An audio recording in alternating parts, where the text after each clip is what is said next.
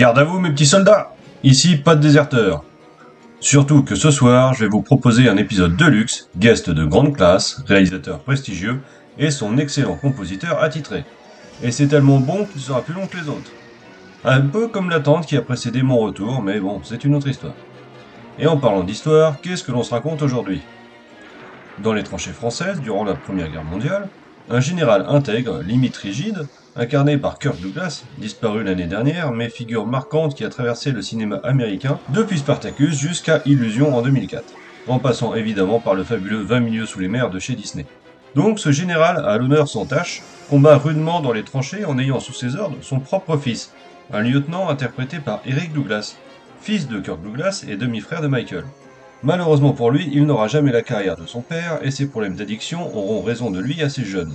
Et malheureusement pour notre glorieux général, son fils est un lâche de la pire espèce, qui n'hésite pas à abandonner ses troupes sous le feu de l'ennemi.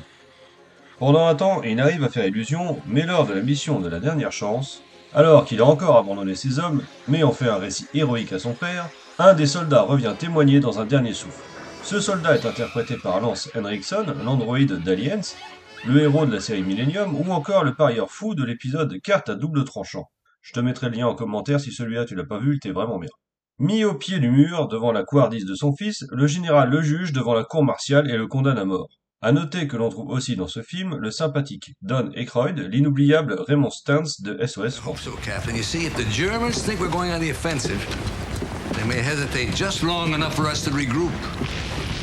Brilliant ploy, sir. If we can stay on that hill.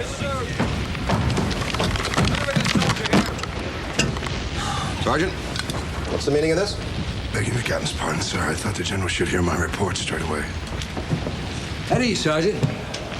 See you around. Thank you, sir. Well, how'd it go? I'm afraid the counterattack up the hill failed, sir. We never got there. Never got there. No, sir. We were forced to retreat. Retreat. Who ordered a retreat? Well, Sergeant? Lieutenant Calthrop, sir. Lieutenant Calthrop? Are you saying my son ordered a retreat? Yes, sir. Devant la caméra, ça envoie sec. Et derrière alors? Bah alors là, l'ami Robert Zemeckis nous prouve qu'il n'était pas à fond sur ses précédents épisodes, tant celui-ci est exceptionnel. Il dirige son cast de main de maître et illustre à merveille un script de Jim et John Thomas, deux frangins scénaristes à qui l'on doit, excusez du peu, le Predator puisqu'ils sont à l'origine des premiers films. Mais aussi Wild Wild West un petit peu trop en avance sur son temps.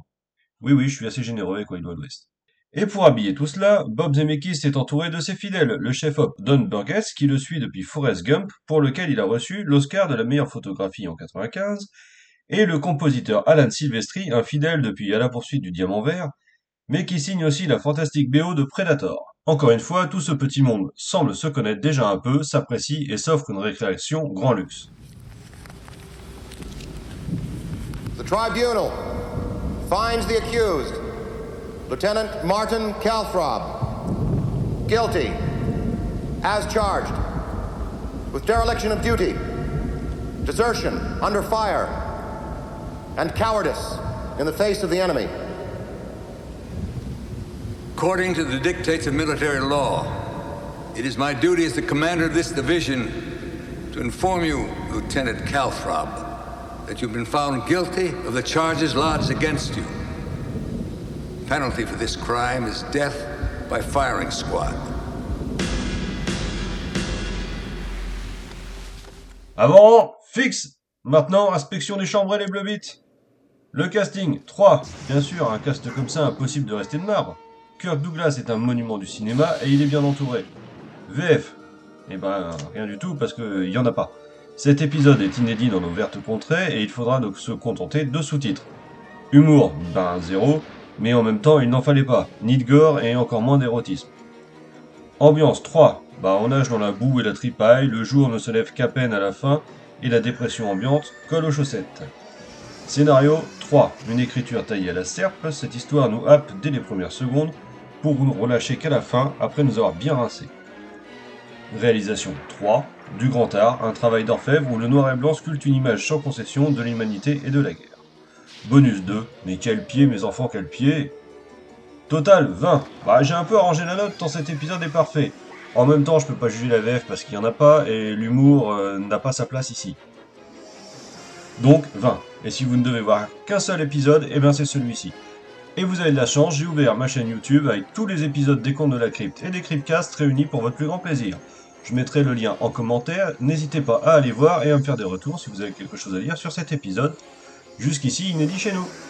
Allez, bon visionnage et à la prochaine.